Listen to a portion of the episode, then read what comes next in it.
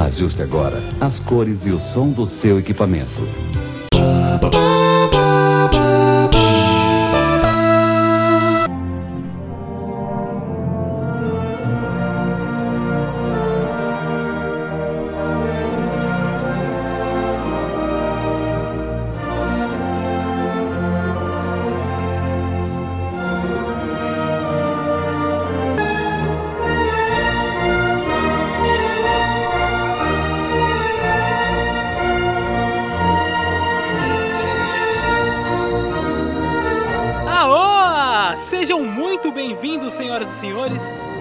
Começando mais um Monogeek. Aqui quem vos fala é Wanderson Padilha e hoje nós vamos voltar todo aquele, ambiente, aquela coisa maravilhosa dos tempos de locadora. Você assistia, você alugava VHS, você ia com o seu pai alugar algumas fitas, você curtia as fitas da Disney que vinha verde e tal, você lembra dessa época? Isso e muito mais você vai curtir hoje aqui no, no Monogeek. Mas antes, eu preciso passar algumas, algumas informações. Se você está escutando nosso podcast pela primeira vez, seja muito bem-vindo. Se você já escutou os outros episódios ou quer mandar alguma crítica, alguma sugestão, qualquer aí argumento para abrilhantar o nosso cast, para melhorar aí a nossa, nossa programação, manda para monogeekvideo@gmail.com. monogeekvideo@gmail.com. Você manda aí todas as suas críticas, sugestões e, e também todas as nossas caneladas, vocês podem mandar aí também os nossos erros pra gente poder corrigir e fazer aí um programa cada vez melhor, né?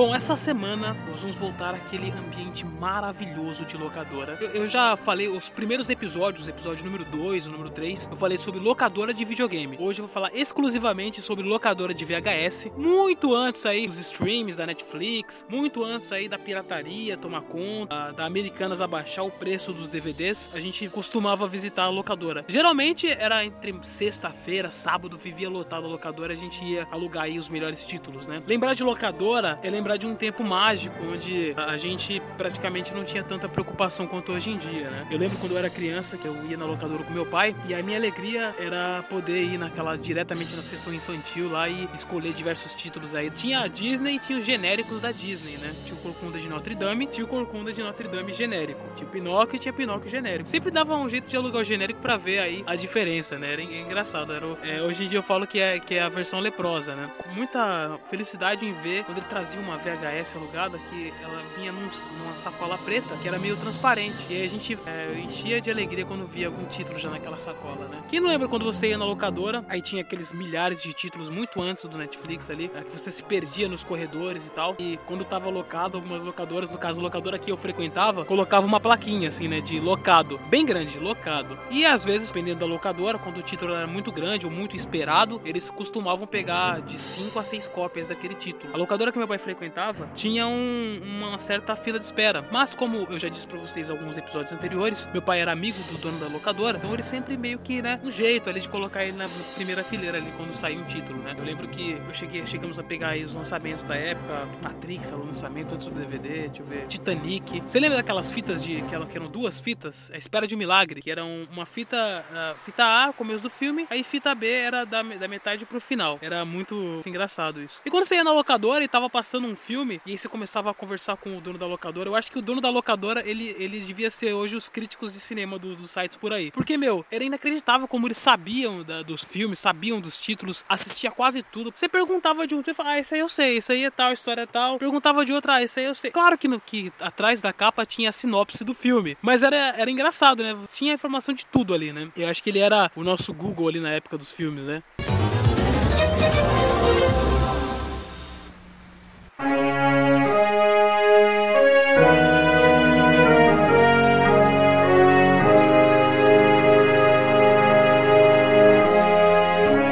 Algumas informações aí referente à locadora. As locadoras chegaram no Brasil de 1982. Ainda era época entre o Betamax e o VHS, né? O Betamax era aquela fita um pouquinho maior. Tinha os vídeos de Betamax e tinha os vídeos aí de é, VHS. A VHS fez muito sucesso, porém ainda era uma coisa meio cara ainda, né? Porque imagina, você ter a possibilidade de você assistir aqueles filmes do cinema na sua casa era inacreditável, né? Uma curiosidade, as Casas Bahia foram uma das primeiras lojas a trazer a VHS para o Brasil a vender a preços populares.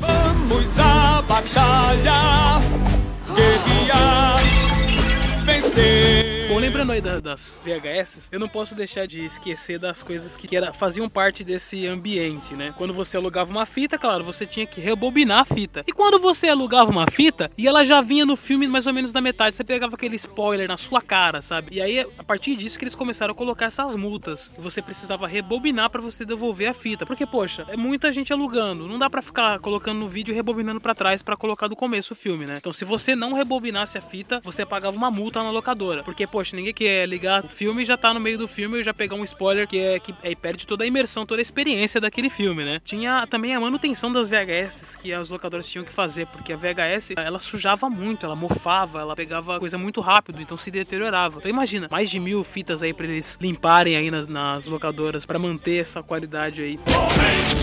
Seremos rápidos como um rio, com força igual a de um tufão. Alma sempre uma chama acesa, que a luz do luar nos traga inspiração. Também, além das- dessa multa por rebobinar, tinha a multa de atraso, que era a seguinte: se você pegasse um filme num dia e tivesse que devolver no outro, se você pegasse às 4 horas da tarde, você teria que devolver até às 4 horas da tarde do dia seguinte, no dia de semana. Se você devolvesse às 4 e 1, você pagava o dobro como se você estivesse alugando aquela fita de novo. Era mais ou menos essa aí a regra das locadoras que eu frequentava, né? Claro, também tinha aquelas promoções malucas de sexta-feira, né? Sexta-feira o era o dia que mais bombava, porque você pegava na sexta-feira e poder- poderia devolver na segunda, diferente dos dias convencionais, né? Que você aluga na terça e devolve na quarta, aluga na quarta e devolve na quinta. A sexta-feira você podia alocar as fitas e devolver somente na segunda-feira. Por isso que muitas pessoas alugavam não só uma, alugavam duas, três. Tinha até promoções, né? Se você alugar quatro, você ganha quinta de graça. Ou se você alugar cinco, você pode devolver na terça-feira. E aí você tinha locadoras como a que eu frequentava, tinha duas. Na verdade, tinha três, né? Perto da minha casa tinha duas e tinha uma perto do emprego do meu pai. As duas eram uma, uma locadora que a gente falava, chamava de locadora do Jair, que fica na, na região de Jardim Robru, onde eu morava. E a outra era do Bigode. A do Jair foi muito famosa, ela foi locadora de games, tanto pra você jogar lá quanto pra você alugar videogame. Também era de VHS, era uma locadora bem legal.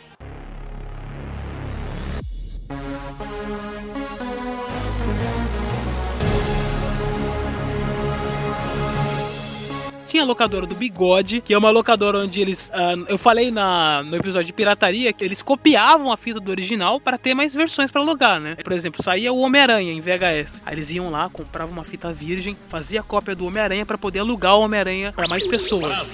Foi muito mal vista essa locadora aí. Ela era. Tentava de tudo. Ela fliperama também, locadora, ah, barra bazar, uma porrada de coisa. E tinha a locadora do Licão, que era o amigo do meu pai, que ficava no Itaim Paulista. Eu, esse que era o amigo do meu pai, né? Também, que alugava os consoles, que alugava as coisas pra mim. Esse que realmente tinha uma postura de cinéfilo, porque ele sabia tudo, ele sabia de qualquer filme que ele ia sair, ele sabia o, o ator, sabia da história e sabia o perfil, porque além disso você tem que saber o perfil de quem tá locando, né? Tem pessoas que gostam de documentário, tem pessoas que gostam de blockbuster, tem pessoa que gosta de filme cult e tal. E aí ele, pelo perfil de quem tava locando, ele indicava, né? Eu fico imaginando quem, quem alugava filme pornô, qual que seria as indicações dele, né? Bom, deixa pra lá. Falando em filme pornô, tem aquela maravilhosa salinha do pornô. Na locadora, perto de casa, a locadora do Jair, ela tinha uma cortina que era com uma capa de um filme, uma placa escrito proibido a entrada de menores de 18 anos. Mas você conseguia ver tudo lá dentro, porque era, era uma daquelas cortinas que são fitas, sabe? São aquelas fitinhas quadriculadas assim que ficam na entrada. Tem casas que tem essas fitinhas e tal. E você conseguia ver tudo lá dentro, ver todas as Bultmans, as brasileirinhas, não sei se Blazers daquela época e tal. Tinha uma estante de, de, de fita pornô. E não era incomum encontrar um vizinho lá dentro alugando fita. É, eu encontrei muito vizinho lá dentro alugando de 3 a 4 fitas pornô e era normal, cara. Chegava ali na boca do caixa ali. Engraçado porque o cara ia alugar uma fita pornô. Eu acho que, que tinha que ter muita cara de pau pra poder alugar ali na frente dos amigos, na frente ali da. Quem tá resolvido na vida não tem que dever nada pras pessoas, né?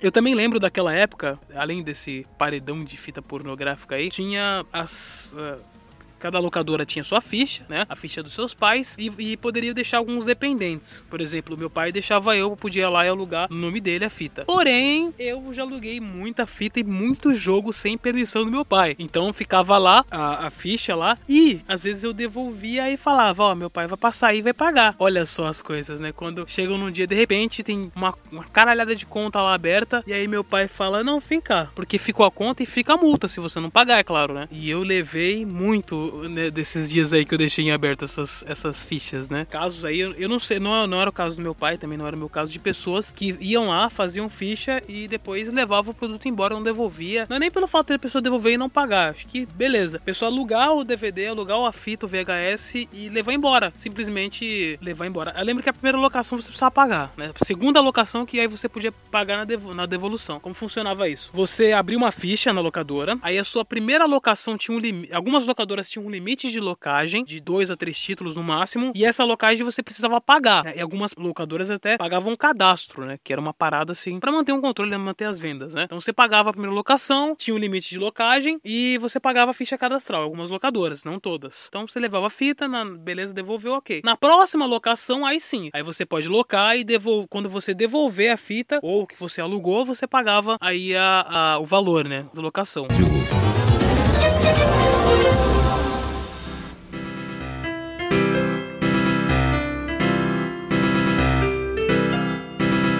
Por caráter de curiosidade, as, as grandes locadoras, vou, vou, falar, citar alguns nomes de algumas locadoras aqui de São Paulo, tá? E uma do Rio de Janeiro. As maiores locadoras de São Paulo, a Omnivideo, a Top Cine, a Premiere, Videoteca e a Blockbuster, né? Blockbuster, que foi aí, né, uma das grandes locadoras do centro, principalmente de São Paulo. Aqui no bairro tinha muitas também, né? No bairro, tinha, em Guaianazes, a gente alugava numa locadora chamada Kelly Video, que era muito boa, assim, ficou muitos anos essa locadora. Locadora gigantesca ali no bairro de, de.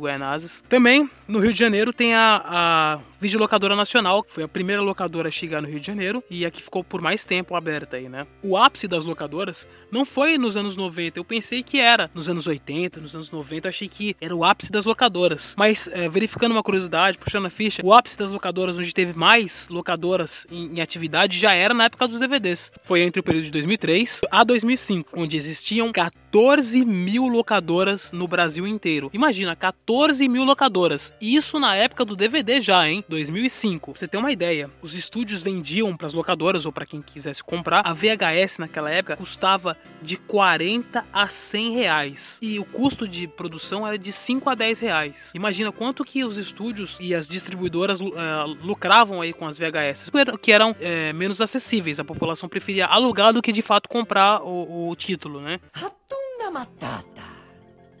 É lindo dizer. Hakuna Matata. Sim, vai entender. Os seus problemas você deve esquecer. Vamos falar agora das fitas verdes da Disney, né? Putz, quem não lembra daquelas entradas que tinham da editora Abril na, nas VHS da Disney? As VHS da Disney tinha comercial da do Walt Disney World, coisas que, que VHS passava muito. Uh, eu lembro que passa, uh, algumas fitas, acho que era da distribuidora da Paris Video, não lembro, que passava um, um trecho de uma pousada. Pousada do Sandy um monumento ao conforto e prazer. Também passava, os da Disney passava alguns trechos do parque, do Venha para, um, para o mundo da Disney, Walt Disney World Resort. É, foi bom isso, hein? Obrigado.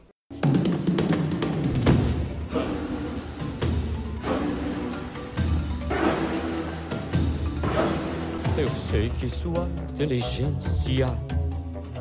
Bom, falar de uma coisa interessante, naquela época, para que você assistir hoje em DVD ou streaming, você pode escolher o idioma que fosse, né? Você tá lá assistindo em português, você muda, coloca lá inglês ou a, a, língua local e tal. Na época das VHS, não. Ou você alugava totalmente dublado, ou você alugava totalmente legendado. Não tinha opção de você tirar a legenda se você quisesse escutar no áudio original, e não tinha como você mudar de dublado para legendado no meio do filme. Ou você assistia o filme inteiro dublado, ou você assistia o filme inteiro legendado, com legenda. É, era quase, não vou dizer impossível, mas somente importante importadas mesmo que vinham com áudio original sem legenda, ou algumas que eram de curso de inglês que vinham aí com a legenda em inglês, né? Hoje em dia você tem toda a praticidade aí de alguns aparelhos aí, alguns streamings oferecer o produto com a língua original, até com legendas em inglês ou legendas em outra língua e tal. Mas essa época era só legendado e dublado. Vinha lá na capa dub, né? Algumas vinha dublado, né? Na, na parte da frente, legendado, e aí do lado, na, na parte ali da, da canhota, vinha escrito Leg, né? Até tinha uma colega do meu pai que falava assim: Nossa, que engraçado, essas fitas aí vem tudo escrito do lado legal, assim, legal, a fita é legal, pô, esse filme é legal e tal, pô, é Leg, né? Leg de legendado, né? Claro, não vão comer nada sem mim! Se preparem para o golpe do século. Se preparem para a trama sombria.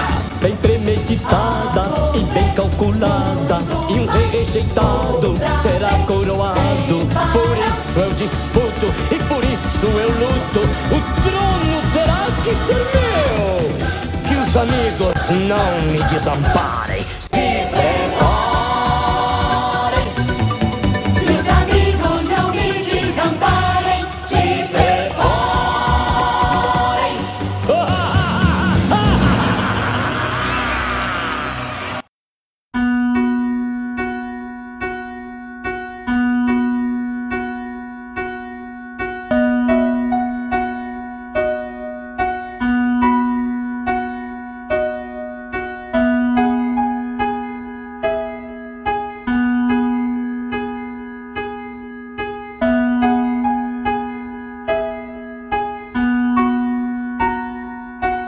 Agora eu vou falar de uma coisa triste, que é você passar na frente de uma de um prédio, de uma loja e tá fechado, tá com placa de aluga-se ou passou o ponto para outro comércio, que é o fim das locadoras. A pirataria exacerbada, o, o filme facilmente no Google e outros meios de entretenimento como os games e tal fizeram com que as locadoras aí é, se rendessem, né? Ah, em 2007, por exemplo, a Lojas Americanas comprou a Blockbuster. A Blockbuster não é, não, não- já não estava com tanta força assim. Então era, ah, era bem estranho você encontrar dentro de uma loja Americanas uma Blockbuster, né? Ela ainda continuou alugando. E quando saiu de 99 para 2000, saiu os primeiros aparelhos de DVD, né? O DVD começou a fazer sucesso no Brasil, né? Um, um determinado sucesso. Porém, com ele veio a fácil pirataria. Piratear VHS também não era difícil, mas era custoso. Por quê? Você precisava comprar uma fita de daquelas fitas de 6 horas, você precisava gravar na melhor qualidade, que era SP, então já ia a fita rapidamente, e você precisava de dois vídeos para fazer a cópia e você precisava passar o filme inteiro,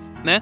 Para fazer a cópia do VHS. Então era uma coisa custosa. Existiam VHS é, piratas? Existiam aos montes, mas não como era o DVD, como era fácil o DVD, como era é, mais econômico, né? Você comprar uma mídia de DVD. Antes dos DVDs em si, vieram os VCDs, que eram os vídeos, né? E era uma porcaria, né? Pirataria começou com os VCDs, porque era mais barato você comprar uma mídia de CDR e gravar e comprimir o filme o máximo possível, ou então é, dividir ele em dois ou três CDs. E depois o barateamento do, das mídias de DVD fizeram com que é, houvesse essa proliferação da pirataria no Brasil. Porém, foi no ano de 2006 que a pirataria você encontrava o título que você achava na locadora. Você alugava um filme na locadora por 4 reais e você achava o filme na feira vendendo a 2 reais, 3 por 5, 6 por 10. Então era um absurdo. As locadoras já não estavam entregando 50% da receita que entregava 5, 6 anos atrás. Então tiveram que se render. Algumas locadoras começaram a apelar para Xerox, serviços de lan house, colocou cafeteria, colocou uma porrada de coisa para poder ter uma rentabilidade além dos filmes, porque já não se havia mais lucros como tinha antigamente. E alguns tiveram que passar o ponto. E exatamente por isso eu convidei alguns amigos para uh, falar um pouco sobre uh, como foi a locadoras para eles e como foi o fim das locadoras uh, aqui no Brasil. Então fica agora com o áudio do nosso contribuinte, o Gil, que já está aí nos outros podcasts. Ele vai falar para você um pouquinho como foi a experiência dele que acompanhou uma locadora de perto a, a, a todo o seu é, sua falência, né? É com você, Gil. Então, cara, sobre locadoras, é, eu lembro que tem, tinha uma. Quando começou a. É, o começo do fim mesmo, por causa do lance de pirataria e tal, a, eles começaram a tentar se reinventar, né? Algumas, é, algumas já vendiam assim pipoca e coisa para fé no filme. Depois começou a virar umas paradas meio nada a ver, assim, tipo, uma locadora vendendo açaí, ou daqui a pouco a, a, a locadora vendendo umas coisas assim, sabe? Que não, não tem nada a ver com, com o, ramo deles, né? Pelo menos a, as do bairro, né? As do, e, e aí as do centro, cara, também. É, as, as do centro e depois as, as de bairro também. Acabaram virando uma espécie de sebo, assim, que eles começavam a vender as, DVDs antigos, ah, algumas virando. algumas realmente virando lan house junto, assim, o pessoal pra, sei lá, ter um, um pessoal cativo lá, né? Pra, pra tentar dar uma movimentada assim, mas teve um, um momento que não deu mais.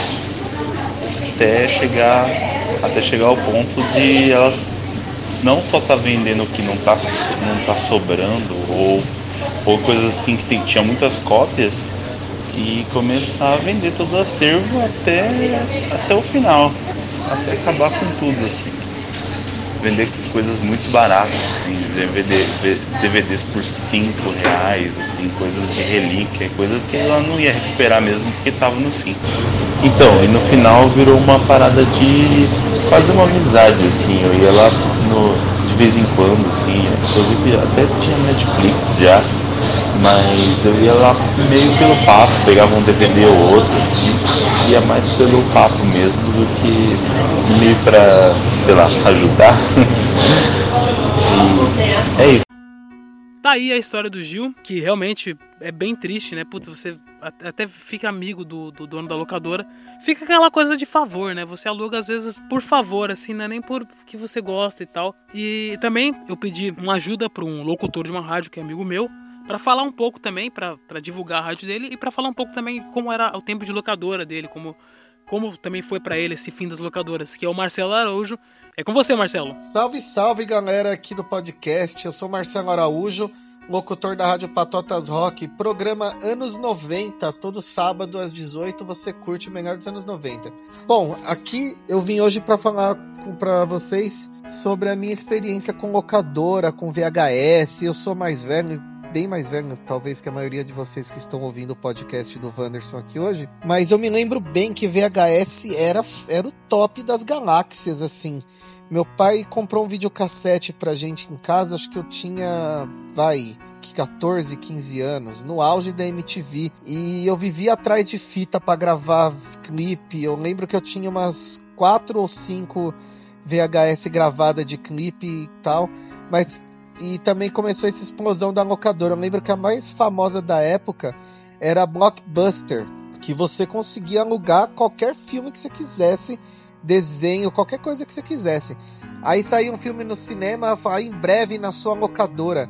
Máquina Mortífera, De Volta para o Futuro, O Demolidor. Não é o Demolidor aquele da Marvel que é cego tal, é outro.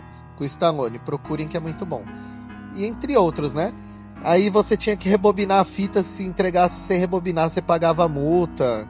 E eu lembro até uma particularidade de Titanic, quando você comprava o filme ou você alugava o filme, você tinha que pagar duas locações, porque o filme vinha em dois VHS diferentes. E era um filme enorme, assim. Hoje em dia deve durar o quê? Umas duas horas e pouco cada o filme todo mas a gente tinha que ter duas fitas para assistir. Sei que era legal, aí depois foi fechando, começou a vir o DVD, a gente começou a baixar os filmes da internet, quem tinha internet de escada demorava um pouco mais, mas dava para baixar via LimeWire, via Emule, até o, o, o Torrent, que é um programa que até hoje está em uso para isso.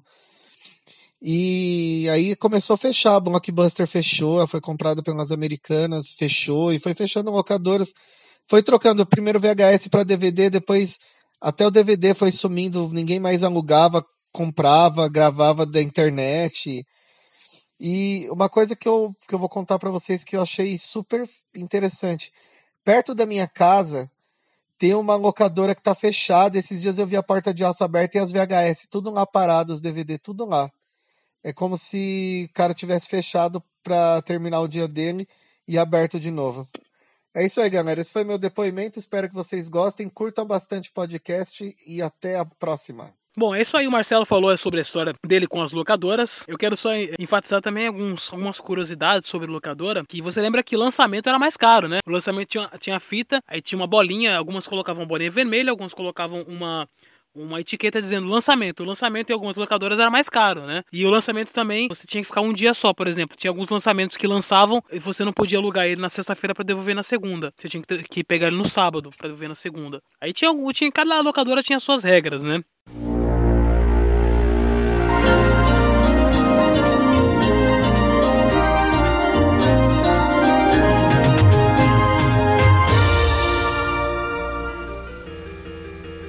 Bom, para finalizar, algumas curiosidades sobre locadora também é, existe um documentário sobre é, locadoras que, que saiu aí há um tempo atrás, chamado Cinemagia, a história das videolocadoras em São Paulo, a Videoteca. Muito bom esse documentário. É, se eu não me engano, se você dar uma busca no Google, você vai encontrar esse documentário é, falando sobre toda a história das locadoras, como, como eram as, as locadoras no final de semana. Algumas pareciam um clube, até porque tinha carteirinha mesmo das locadoras, né? Vou lembrar de alguns filmes que homenageiam as locadoras, como Rebobine, por favor. Tem um filme também brasileiro, numa série, desculpa, brasileira, que era do Matheus Solana. Eu não lembro qual o nome da série, agora não veio a cabeça. Mas era uma série que tinha que passava que era do ou balconista ou recepcionista, alguma coisa assim, que também era uma homenagem às videolocadoras, né? Curiosidade, o Quentin Tarantino também foi um atendente locadora, né? Antes de ser esse, esse diretor aí maravilhoso que ele é.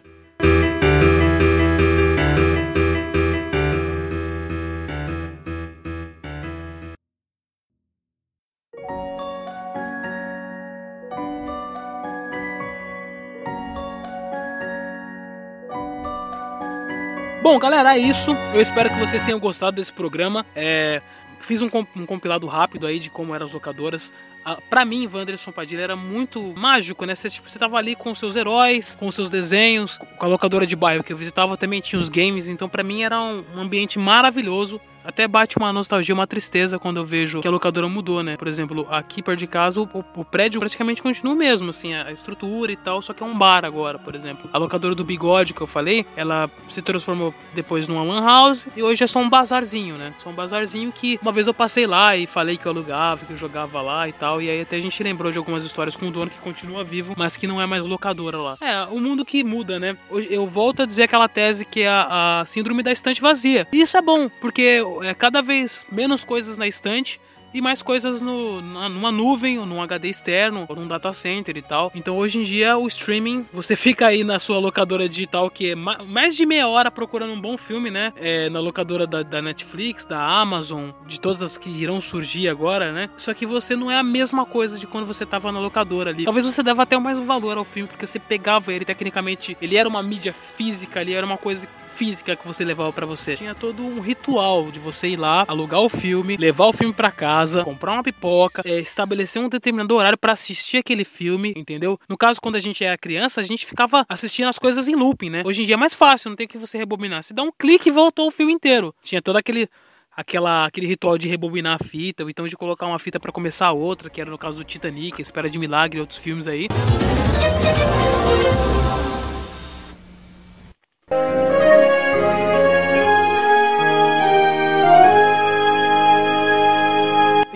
Isso, né? Eu espero que você tenha gostado aí do nosso podcast. Volta a fazer o desafio. Se você está escutando esse o podcast recentemente, de assuntos pertinentes ao que você gosta, né? Se esse podcast é antigo, escute os três à frente, né? Eu espero que você aí tenha algum, algum tema que te, que te apetece. Né? É, volto a salientar, qualquer dúvida, qualquer crítica, qualquer sugestão, manda pra gente aí no monogeekvideo.gmail.com. Nós temos aí o Monogeek Extra todo mês, uma vez por mês, que são é o Monogeek que eu gravo com mais pessoas, que provavelmente você vai gostar, que tem mais opiniões, tem mais, mais engraçado tudo mais. Fica conosco, dá um voto de confiança aqui para esse podcast. No mais é isso, forte e um magnífico abraço. Wanderson Padilha aqui. Falou, valeu!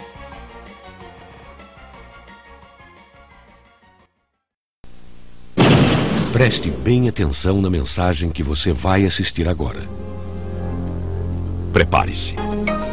A UBV União Brasileira de Vídeo e seus associados irão revelar a sua mais nova arma contra a pirataria.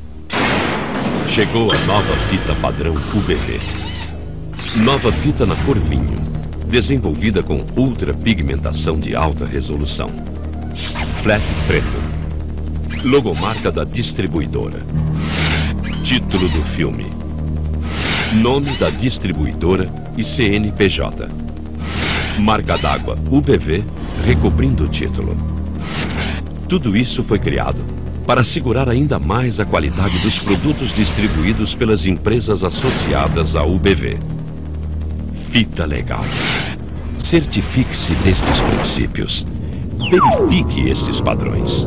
Quem leva para casa essa garantia é você. Se você estiver assistindo este filme em fita de cor diferente, ou tiver qualquer dúvida quanto às associadas à UBV, ligue para 0800 11 39 41. Você pode estar sendo lesado e seu aparelho pode estar sendo danificado.